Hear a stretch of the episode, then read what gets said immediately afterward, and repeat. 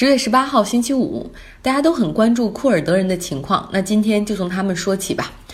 特朗普从叙利亚和土耳其边界撤军之后，把他们的盟友一直和美国人一起打击 ISIS 的库尔德人留给了土耳其。土耳其总统埃尔多安希望利用这个机会彻底铲除库尔德工人党。如果不了解这段背景的，可以听一下上一集《被抛弃的库尔德人》。特朗普的这次撤军招致了美国国内的各种批评，不仅民主党批评他，共和党也很多人批评他，像。共和党参议院的领导人麦康奈尔，包括美国军队内的很多声音都是表示强烈的不满。就连特朗普的死党南卡罗来纳州的参议员 Lindsey Graham，他都说这是一个超级错误的决定。但是呢，作为死党，他还给特朗普留了面子。他说，这次美国撤军不仅背叛了库尔德人，而且还会让伊朗、俄罗斯趁虚而入。而这个决定仅次于奥巴马下令从伊拉克撤军，是美国在中东犯下的第二大错误。那么，据报道呢，美国撤军的决定其实很突然，撤走之后，甚至很多物品都没有进行回收。当俄罗斯军队和叙利亚政府军接管这里之后，基地里面很多设施还很齐全，留下了液晶电视、微波炉、沙发等等，而桌子上还有没吃完的果酱、蛋糕。看着美国盟友离开，除了大山就没有其他朋友的库尔德人，去找叙利亚政府谈判，他们希望能够得到阿萨德和俄罗斯的庇护。上一次大家也听了库尔德人的故事，知道库尔德人生活在叙利亚、伊拉克、伊朗和土耳其之间的山区。如果看微信公众号的地图，你就知道他们在土耳其的地盘最大。但美国是如何对库尔德人进行庇护的呢？要追溯到二零一三年，当时由于 ISIS 崛起，这 ISIS 又开始向叙利亚北部的库尔德人区域进行进攻，结果呢，被叙利亚的库尔德武装 YPG 击败。之后，ISIS 又掉头向伊拉克的库尔德区域进攻，而伊拉克的库尔德武装佩什梅洛，佩什梅洛可以翻译成为直面死亡的部队，又将其击溃。而之后呢，ISIS 又重新反攻，美国在这个时候对 ISIS 进行了空中打击，同时在地面派出他们的军事顾问协助库尔德武装，还向他们输送了大量的军火设备，不论是 YPG。还是佩什米洛都和库尔德工人党有千丝万缕的联系，而正因如此，土耳其起初是拒绝参与对 ISIS 的打击的，因为他们认为这是在帮库尔德工人党。随着美国与库尔德人齐心协力打击 ISIS，库尔德人也逐渐占据了叙利亚和土耳其边境的地区，那么他们也从山区转移到了平原地区，建立了很多定居点。在土耳其的整个人口中，百分之十五到百分之二十是库尔德人。但近代以来，土耳其的策略就是希望抹掉这一民族的独特属性，把他们称为“山区的土耳其人”。库尔德工人党 （PKK） 最初呢就推动库尔德地区的自治权，而后来又发展到要联合其他几个国家库尔德人地区的武装，共同来独立的建国，来建库尔德斯坦。并且他们开始公开与土耳其政府对着干，甚至在伊斯坦布尔、安卡拉等地区发动恐怖袭击，当然也伤及平民。土耳其政府将其视为恐怖组织，认为在叙利亚、伊拉克的库尔德武装性质和 PKK 一样。在土耳其向库尔德人发起进攻之时，埃尔多安在他国内的支持率却一路走高，哪怕是反对他的政党和人也都认为他这次做得很对。比如说，像土耳其国家足球队在与阿尔巴尼亚和法国队的比赛中进球之后，都集体站旗敬军礼，他们说这是向土耳其军人致敬。真是那句话呀。彼之砒霜，吾之蜜糖。土耳其人认为，国际社会目前对他们的总统埃尔多安的批评都是阴谋，因为他们对库尔德工人党恨之入骨。在2015年和2016年，土耳其大概发生了前前后后八次恐怖袭击，其中有一些是 ISIS 所为。但是呢，从土耳其媒体报道的倾向来说，百姓大部分都认为说，所有的恐怖袭击都是库尔德工人党所干的。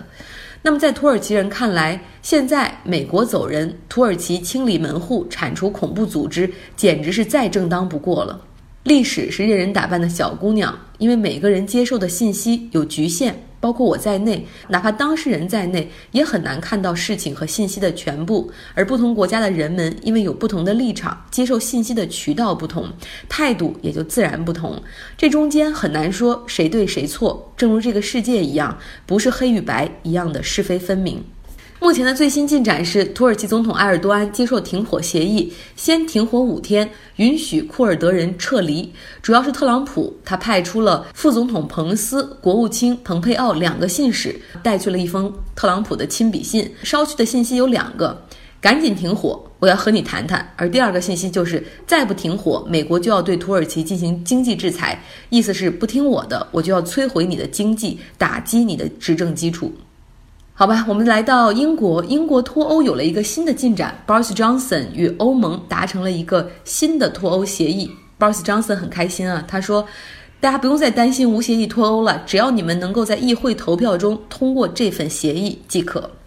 但是呢，用 BBC 评论员的话说，这份协议百分之九十的内容和特蕾莎梅当时所签下的脱欧协定是一样的，唯一的区别就是爱尔兰与北爱尔兰的边界问题。在这份新的协议中，北爱尔兰与爱尔兰之间不设硬性的边界，但是会有边检人员和装置在那个地方，然后大家过去，普通人过去，货车过去都没有问题。但这些装置是用来应对，如果一旦有恐怖分子或者可疑的人过去的时候要查。从关税的角度上来看，理论上说，英国整体脱欧，英国当然也包括北爱尔兰了，都不应该再享受与欧盟其他国家的零关税待遇。但是呢，实际操作中，由于北爱尔兰和爱尔兰之间是没有硬性边界的，所以说北爱尔兰实际上是可以继续享受欧盟的贸易便利待遇。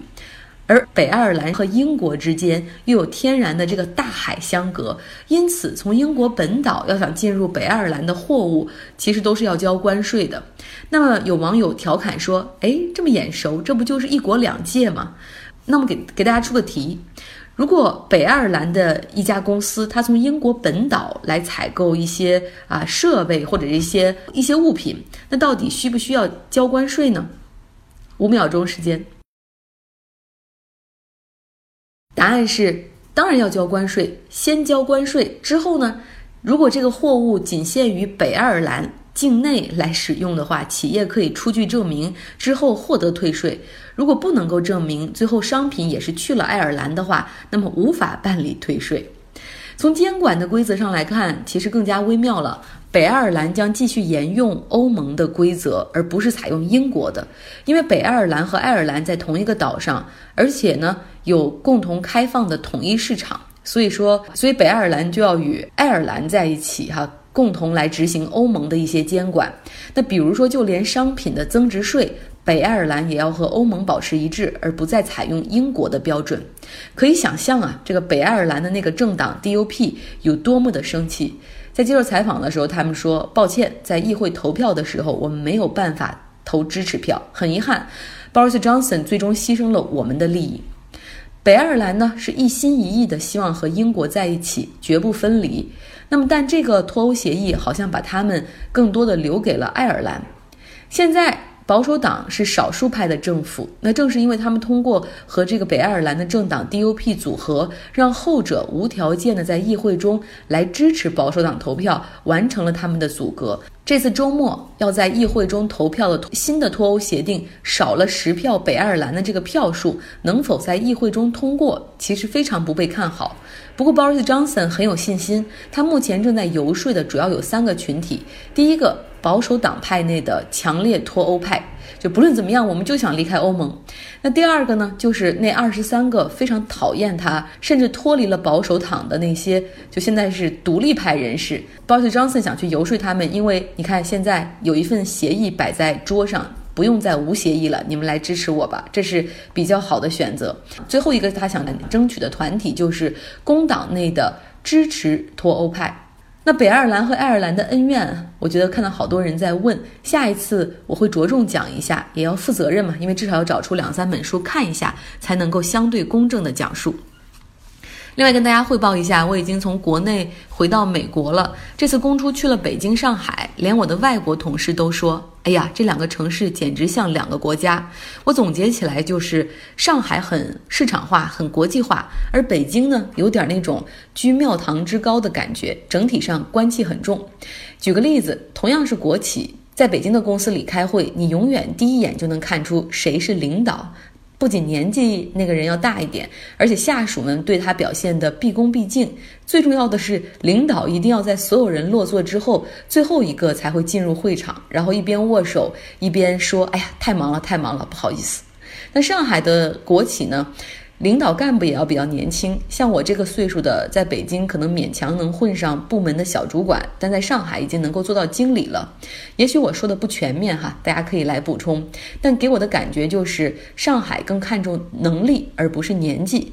过去在北京事业单位国企里，经常听到一句话，叫做“破格提拔”。就是年纪和资历都不够，因为太出色、太优秀了，可以提前实现晋升。那么，既然是破格提拔，所以也是非常少数的事情。像我过去的机构里，几年也出不了一次破格提拔。而在上海呢，能力强就被提拔，这是天经地义的事儿。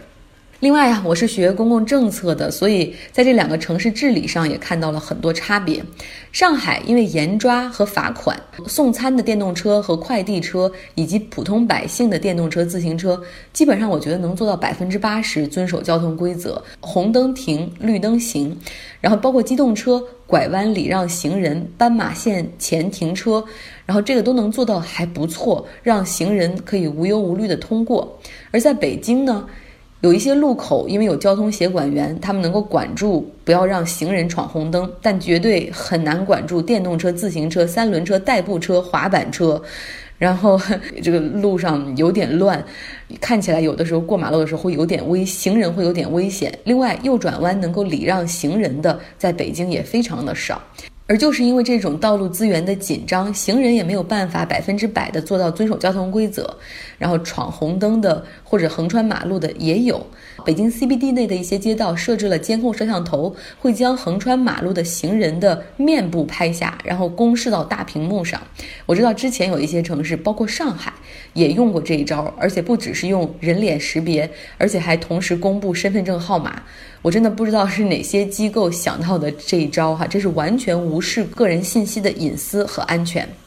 那么，另外我们再回到北京和上海的对比上来说，从人口上来看，北京的常住人口是两千一百万，上海是两千四百万。所以说，上海能够管理得好，并不是因为它人少，它的人相比还要更多一点呢，而真正做得好的原因是。政府和政策制定的官员们有意识去提供这样的政策服务。记得去年的时候，当北京的街道上，尤其是人行道上，很多是被共享单车占据，监管部门迟迟不敢出手，因为怕被批评是遏制互联网创新。但在上海，市政府早早的就开始规范互联网单车的摆放，然后会对随意投放的公司进行罚款，甚至出禁令。那路上也清静不少。同时，用户看不到乌泱乌泱的自行车，他们也会更珍惜眼前的前的单车。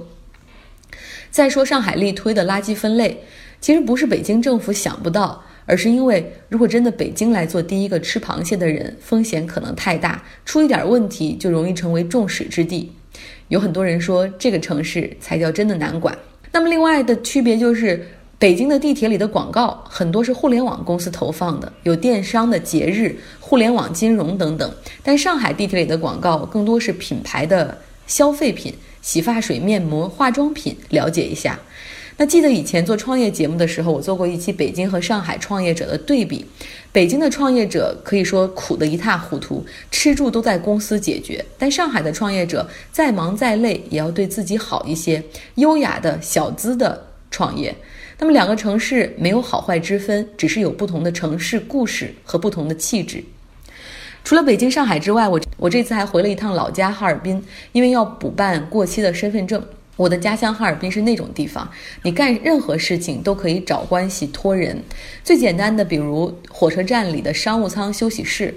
大部分人都是托关系送进来的。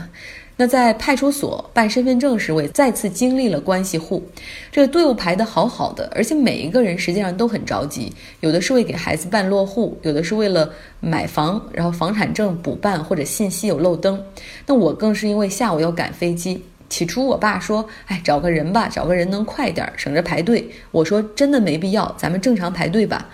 这结果排着排着队，果然就有一个民警带着熟人来插队，并且美其名曰说：“哦，他昨天晚上打电话和我预约过了，然后就要把这个人嗯给插进来。”